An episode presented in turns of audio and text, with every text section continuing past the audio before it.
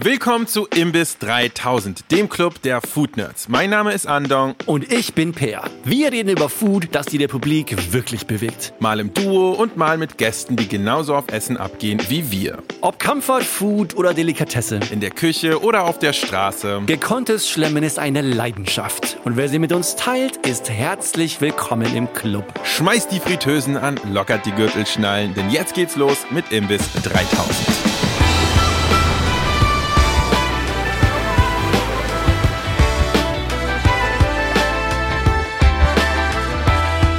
eine Frage an unsere wundervolle Gästin Maria, die wir noch für eine Folge da haben. Und zwar, du hast ja erzählt, du bist halb Litauerin, richtig? Ja, genau. Wo ist deine zweite Hälfte her, wenn ich fragen darf? Mein Papa ähm, kommt aus Deutschland und meine Mama aus Litauen, genau. Okay, das heißt, hast du noch Familie in Litauen? Ja, nicht mehr viel, aber es sind noch, ist noch ein paar Leute sind noch da. Okay, aber hast du Erinnerungen? Hast du Litauen besucht? Besuchst du es häufig oder hast du es früher häufig besucht? Also ich bin in Deutschland geboren. Ja. Und ich habe bis zur achten Klasse ähm, jeden Sommer in Litauen verbracht. Ja, wie bei mir. Also, also mit Russland. Ja. Also dieses Jahr war ich noch nicht da, weil meine Cousine ist aufgrund des Krieges gerade in, nach Kanada gegangen, um da ihr Kind zu bekommen. Deshalb ist gerade ein bisschen, verschiebt sich das, aber äh, Litauen ist immer in meiner Seele und ich fahre auch sehr, sehr gerne dorthin, weil es einfach irgendwie doch ein zweites Zuhause, auch wenn ich da nicht geboren bin, aber es ist Teil meiner Identität, das bin ich halt. Da fühle ich auf jeden Fall mit dir mit. Bei mir war es total ähnlich. Ich bin als Kind jeden Sommer eine Zeit lang sogar auch noch zusätzlich jeden Winter nach Russland gefahren, um meine Familie dort zu besuchen und meiner Mom auch mal ein bisschen Ruhe zu geben, dass, sie, dass sie auch mal durchatmen konnte. Und natürlich eine große Sache äh, ist natürlich immer das Food. Wenn man dann dort ist, auf einmal hat man nicht mehr das, das Essen, was man hier aus Deutschland kennt, wo man ja groß wird.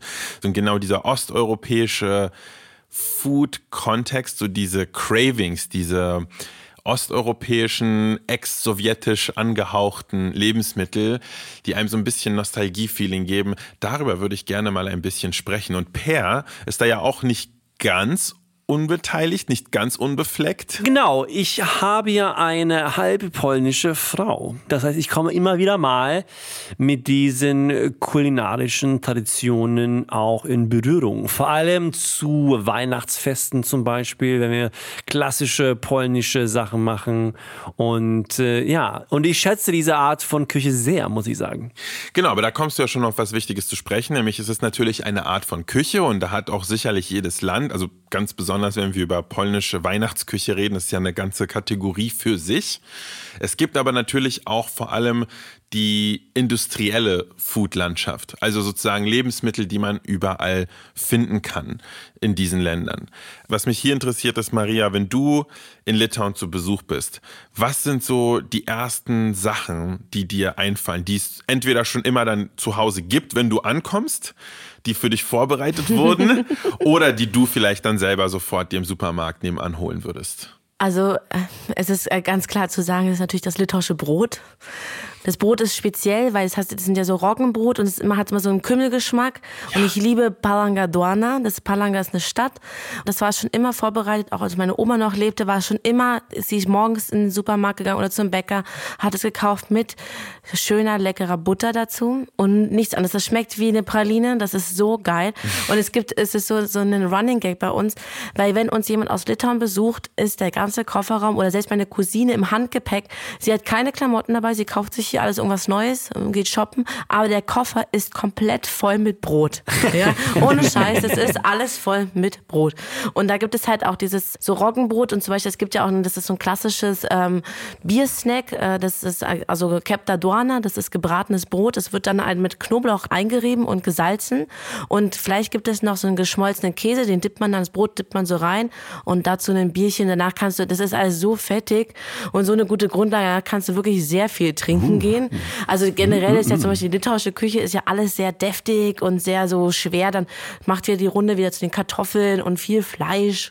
Also aber das, zum Beispiel das ist auf jeden Fall I love it. Also dafür gehe ich lieber ins Lokal, weil es ein bisschen ähm, komplizierter herzustellen ist. Aber das ist nicht typisch litauisch, aber in dieser Region schon sehr populär ist Kievo Koteletas. Ich weiß nicht, ob ihr das kennt. In der Mitte gibt es einen Butterkern. Ringsherum gibt es dann Farschas. Das ist dann quasi ähm, gehäckseltes, äh, wie sagt man, Chicken. Und ringsherum ist es noch paniert und das dann halt wie so ein Zeppelin geformt und du stichst halt rein und dann läuft die Butter raus. Im Idealfall läuft sie raus und spritzt sie nicht ins Gesicht. Wow. Also auch schon passiert. Und dazu gibt es dann ein bisschen Salat und Pommes und es schmeckt so unfassbar lecker.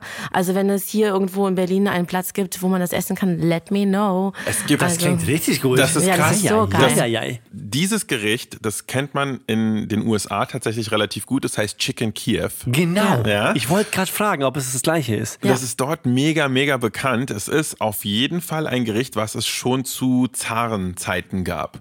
Und das ist so ein bisschen so eine, also will ich mich jetzt nicht zu weit aus dem Fenster lehnen, aber ich glaube, das ist so eine altrussische Hofküche. Ja, das kann sein. Ja, weil ich es bin ja auch mir nicht so eine, sicher, aber ja, wahrscheinlich. Das ist ja auch so eine Kombination aus teilweise so französischen Kochtechniken, aber dann auch irgendwie halt äh, scheinbar russischen Vorlieben für sehr viel Butter. ich weiß auch nicht. Aber ja, ich meine, stell dir mal vor, ein Fried Chicken aber weil Fried Chicken noch nicht genug ist, ist halt noch wirklich ein ganzer, so ein Stick, so ein wirklich so ein ja. daumengroßes Stück Kräuterbutter, einfach eingerollt Geil. da drin. Also das ist schon, das ist schon sehr nasty, das klingt, aber es das klingt, das klingt saugut. unglaublich lecker. Was gibt's denn noch für Klassiker eigentlich in der litauischen Küche? Nein, also wie gesagt, Kiewer Kotelettas ist mehr mein Pfeff, aber zum Beispiel, wenn ich meine Schwester fragen würde, meine Mutter kocht es auch sehr gut, ist das Nationalgericht ist ähm, Zeppeline.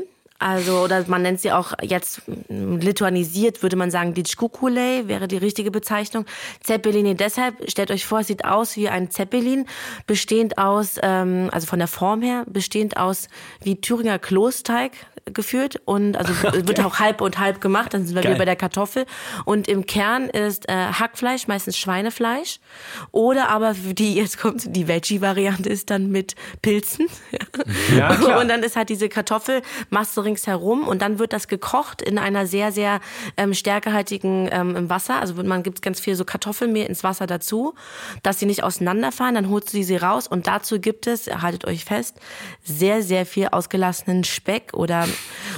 äh, in Butter mit sehr, sehr viel Zwiebeln und Macht noch äh, Gretignale, also saure Sahne on top.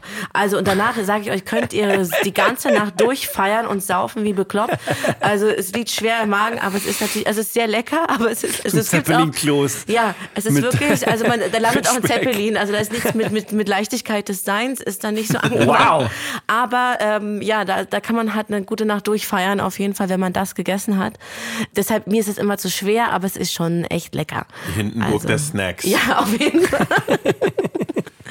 Okay, ich fand's witzig, dass du erzählt hast, dass du in Litauen gerne Brot gegessen hast oder isst. So ging's mir nämlich auch, wenn ich nach Russland gefahren bin. Erste Sache ist immer, gib mir Roggenbrot. Ist natürlich ja. witzig, wenn man aus Deutschland kommt, ja, so das Epizentrum des guten Brots und dann kommst du in die ehemalige Sowjetunion und das erste, was du willst, ist halt industriell gefertigtes Brot. Aber es ist halt auch einfach geil. Ich es finde, schmeckt so gut. Russisches Roggenbrot ist für mich einfach einmalig. Ist bestimmt so ein Nostalgie-Ding. Nee, das so schmeckt so gut. Es ist Glaubst wirklich, du? ja, es ist, ich finde, es ist, diese Brote sind so geil. Also ich habe die auch immer, wie gesagt, es bringt immer jemand was mit. Und ich wette, wenn wir jetzt zu meiner Mama, zu meinen Eltern fahren würden, dass im Tiefkühlfach mindestens noch zwei Brote schlummern. ja, also mindestens. Ja, lass machen. Also. Sind die gesüßt? Frage, diese Brote? Sind die deswegen so gut? Weil die Schweden machen ja auch Roggenbrote und äh, die Schweden packen ja sehr gerne so ein bisschen äh, Rübensirup in oh, ja. ihre Brote rein, vor allem in die Roggenbrote. Also ich weiß es nicht, aber tatsächlich, sie haben sowas, wie gesagt, mit ein bisschen Butter. Es ist so, als ob du wie so ein Kuchen isst, mm. gefühlt. Also es schmeckt, also es hat einfach diese Würzigkeit. Sounds also like wenn man sugar das, to me. Ja, Ja, aber ja. vielleicht, aber ich glaube, wenn man das nicht kennt, also dieser Geschmack ist wirklich einmalig und einfach großartig. Ich glaube, die Antwort auf dieses Rätsel ist Malz. Ja. Ich glaube, dass die sind nämlich Stimmt. ganz stark gemalzt, diese Brote. Und Malz ist ja natürlich Ah, auch ja, genau. süßlich. Ja, ja, ja, ja, genau. Die sind ja auf jeden Fall heavy on the malt. Alles klar. Und deshalb sehr, sehr lecker. Oh, und da kommt bei mir gleich so eine Erinnerung hoch. Und zwar bin ich früher noch zu meinem Urgroßvater zu Besuch häufiger ge- gefahren. Der lebt nicht mehr. Der hat lang genug gelebt. Der hat nämlich die komplette Sowjetunion durchlebt. Immer wenn der mich eingeladen hat zu ihm nach Hause, gab es äh, auch immer Roggenbrot, richtig schönes dunkles Roggenbrot, diesen Malzkuchen. und dann äh, auch mit dick Butter und weil das noch nicht genug ist, dazu ein richtig dickes Stück äh, Speck. Einfach ja. nur Speck. Es ist einfach nur eine fette Schwarte gewesen, aber irgendwie ist das mega lecker gewesen. Also dieser Speck war auch richtig weich und zart und nicht so, so chewy wie so ein, so ein Stück Speck, was ich hier meistens im Supermarkt oder so sehe. Also ich weiß auch nicht, was das war. Es war, glaube ich, so ein Soviet Magic Speck, aber das war unglaublich lecker. Das mit ein bisschen Salz. Mm. Was ich ja total schätze an der ganzen, ja, slawischen, osteuropäischen, Ex-Sowjet-Foodkultur ist ja die Dumpling-Kultur. Mhm. Wir machen ja immer zu, zu Weihnachten dann bei meiner Schwiegermutter äh, geht's immer ums äh, Pirogi falten und selber machen. Und aber auch hier die ganzen, also Pelmenis, Varanikis und so weiter, ist immer gut. Ich esse das immer sau gerne. Was gibt's da Varianten in, in Litauen auch davon? Äh, ja, da heißt es Koldune. Das ist im Prinzip das gleiche wie Pelmeni, auch mit Fleisch gefüllt. Aber es gibt auch diesen typischen äh, Warschke, diesen Quark. Dieser, der, der ist so mm. quasi wie so ein, für, also Deutsche kennen das meistens nicht. Das ist wie so ein, also körniger Quark, aber gepresst. Ja, genau. Und der hat aber diese spezielle Konsistenz. Das gibt's hier in so polnischen oder auch so in russischen Magazinen zu kaufen. Aber ansonsten bei uns uns im Supermarkt nicht. Also da gibt es noch diese quasi Veggie-Variante mit Käsegefüllung, genau. Sowieso diese ganzen sehr spezifischen Milchprodukte. Oh ja. Die sind schon ziemlich wichtig, ne? auch für die Art zu kochen. Und die kann man auch schwer ersetzen mit dem, was es dann in dem stinknormalen deutschen Supermarkt du gibt. Du kannst sie gar nicht ersetzen. Das, das ist wirklich wichtig, das zu sagen. Also genau das, was du meintest, dieser sehr, sehr, sehr körnige, fast schon trockene Quark. So, so ein kleines Mittelding, ne? Genau, aber das Quark zu nennen, ist eigentlich auf jeden Fall irreführend, weil das das Zeug ist so trocken und ähm, krümelig fast schon eigentlich, bröselig ja. auf jeden Fall. Und darauf basiert aber zum Beispiel in Russland unglaublich viel gutes Essen. Ja. Also eine Sache, die du zum Beispiel häufiger mal in Russland siehst, ist, dass es einfach nur diesen, äh, heißt Twarok in Russland. Ich glaube in Polen auch Zwarek, ähnlich. Ja, genau, so ähnlich. Ich, ne? in die Richtung. Genau, weil übrigens für unsere HörerInnen, die das vielleicht nicht auf dem Schirm haben, Litauisch hat gar nichts mit Russisch zu tun ne, als Sprache. Also wirklich eine komplett andere Sprache. Ähm, deshalb klingt das vielleicht auch so anders, wenn, wenn Maria und ich jetzt gerade Sachen droppen. Wir meinen aber, glaube ich, dasselbe. Ja. Und äh, zum Beispiel in Russland gibt es dann diesen Twarok, körnigen Quark mit saurer Sahne drauf und noch ein bisschen Zucker. Genau, bei uns heißt es Waschkirche. Du siehst du? Also ja. Was ist das für ein Gericht bitte? Was ist das für ein Gericht? Quark mit saurer Sahne. Ist das als Nachtisch? Ja. Oh. Oder auch als Vorspeise. Okay. Oder natürlich ganz, ganz episch und wahrscheinlich fest im Repertoire vieler russischstämmiger Menschen verankert, Sirniki. Das sind Twarok oder Quarkpuffer kann man eigentlich sagen. Ja, das sagen. meinte ich mit Waschkette, genau. Ah, ja, ja. die Dinger Genau, die schon gebraten sind. Genau, genau okay, da, ja, da, sind sie gebraten. Ich hatte davor gesprochen von wirklich nee, nee, rohem ich weiß, Quark. Ich habe jetzt auch kurz, ja, bei uns ist dann in Litauen ist ganz oft dieser rohe Quark mit so Konfitüre, Preiselbeerkonfitüre oh, oder sowas noch oh als oh, Snack. Weil die auch die Osteuropäer lieben ja so Snacks. Also, dass wenn man Gäste kommt, ist immer alles voll. Man muss eigentlich die ganze Zeit essen und dann immer viel trinken. Genau. Mhm. Und dann gibt es dann mal diese ganzen Leckereien, genau. Genau. Und also dieser Quark in jeder Art und Weise wird der serviert. Meine Oma vermengt dann diesen Quark mit etwas Ei, mit etwas Grieß, mit ein bisschen Vanillezucker, einer Prise Zimt und so weiter und formt das dann in eine Art Zylinder, der wirklich auch ganz fest ist, weil dieser Quark so unglaublich trocken ist. Und diesen Zylinder schneidet sie dann in Scheiben und diese Scheiben, diesen Quarkscheiben werden dann halt kurz angebraten genau. in Butter und das schmeckt einfach fantastisch. Ja, das, oh, das sehr gut. So großartig, ja. Genau, da dann noch so ein bisschen saure Sahne und äh, Marmelade, am besten selbstgemachte Marmelade mit den Früchten von der Dacia dann drauf. Boah, ja, ja, ja, unglaublich, unglaublich. Okay, Leute, Henkers Mahlzeit. Wenn ihr wirklich noch eine Sache essen könntet aus dieser Küche, was wäre das? Ihr müsst euch eine Sache aussuchen. Auch wenn das bei mir jetzt nicht so das mega traditional Ding ist in meiner Familie, ich glaube, Pelmeni sind einfach so gut. Pelmeni sind richtig gut.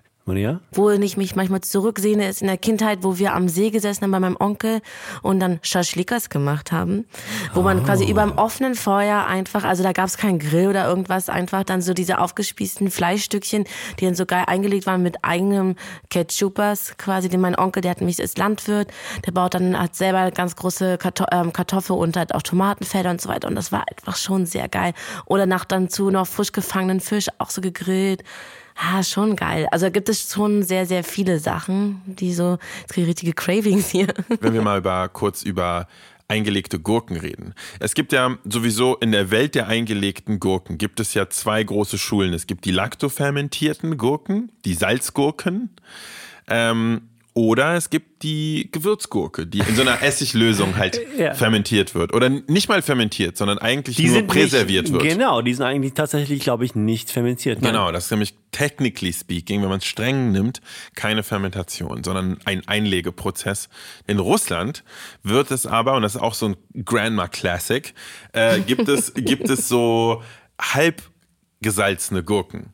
Das sind im Grunde genommen, es ist ein ähnlicher Prozess ja, wie stimmt. die Salzdillgurke. Allerdings ist das jetzt nicht so, dass die dann halt eingelegt werden und dann sind die da Wochen über Wochen im, im Fass und dann irgendwann sind die halt komplett durchfermentiert und dann futtert man die und sie schmecken gut, sondern die sind dann in so einem großen Glasbehälter, im Kühlschrank und sind aber nur so zwei bis drei Tage lang werden die nur fermentiert.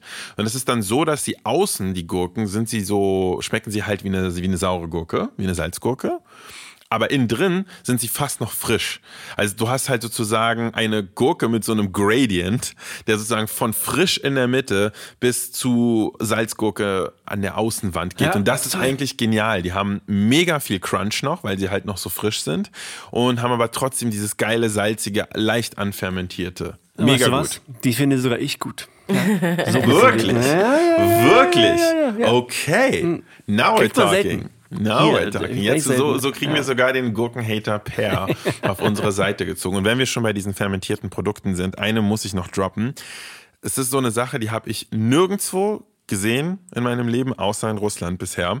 Und zwar sind das eingelegte Knoblauch-Shoots. Und ich weiß jetzt nicht, wie ich das auf Deutsch besser beschreiben soll, aber es ist quasi der Lauchzwiebelteil, der aus einer Zwiebel wächst, nur aus einem Knoblauch. Das sind sozusagen die grünen, langen Strunke, die da rauswachsen aus so einem Knoblauch. Okay. Und die werden abgeschnitten, sehen halt aus wie lange grüne Bohnen oder so. Und die werden gesalzen und halt wie so saure Gurken oder so halt laktofermentiert. Die schmecken unglaublich lecker. Das schmecken, klingt richtig gut. Es schmeckt sehr, sehr knoblauchig, aber halt anders knoblauchig als eine frische Zehe von Knoblauch oder so.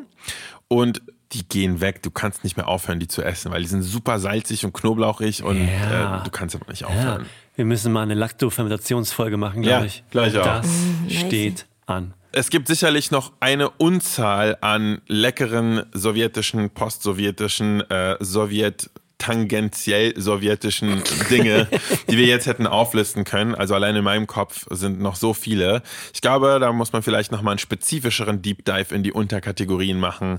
Aber wenn euch, liebe HörerInnen, noch schöne Sachen einfallen, was sind eure Ostalgie-Momente sozusagen? Schickt sie uns bei Instagram. Und vielleicht, äh, vielleicht, vielleicht wird daraus eine Folge. Natürlich wollen wir uns vor allem auch noch bei unserer Gästin bedanken. Oh ja! Juhu, Dankeschön. Weil natürlich das hier jetzt die letzte von den vier Folgen mit Maria ist. Ja. Maria, vielen Dank, dass du dabei warst, mit uns über Essen abgenördet hast. Es war uns eine Ehre. Merci. Ihr findet Maria auf Instagram unter @ponysailor und aber natürlich auch in ihrer Hauptarbeit auf Herz und Blut, das sie mit ihrer Schwester Jules macht. Das heißt, wenn ihr mal wirklich gute Interior-Tipps braucht, dann sind die Damen die absolut beste Adresse dafür. Ich hole sie mit dauernd. Vielen Dank dafür. Und schön, dass du dabei warst. Ich hoffe, du kommst wieder. Herzlichen Dank, na klar. Das war Imbiss 3000. Abonniert uns auf Apple Podcasts, Spotify und überall, wo Fische Podcasts serviert werden. Und schießt uns doch auch gerne gleich fünf goldbraun frittierte Sterne als Bewertung rüber. Auf Instagram findet ihr uns unter imbiss3000 und per E-Mail erreicht ihr uns unter hello at imbiss3000.de. Wir freuen uns immer über eure Ideen und Feedback. Die Imbiss-Redaktionsleitung ist Rebecca Hoffmann, den Sound und Schnitt macht Sebastian Dressel. Vielen Dank fürs Zuhören. Wir hören uns in der nächsten Folge von Imbiss 3000. Guten Hunger und bis dann.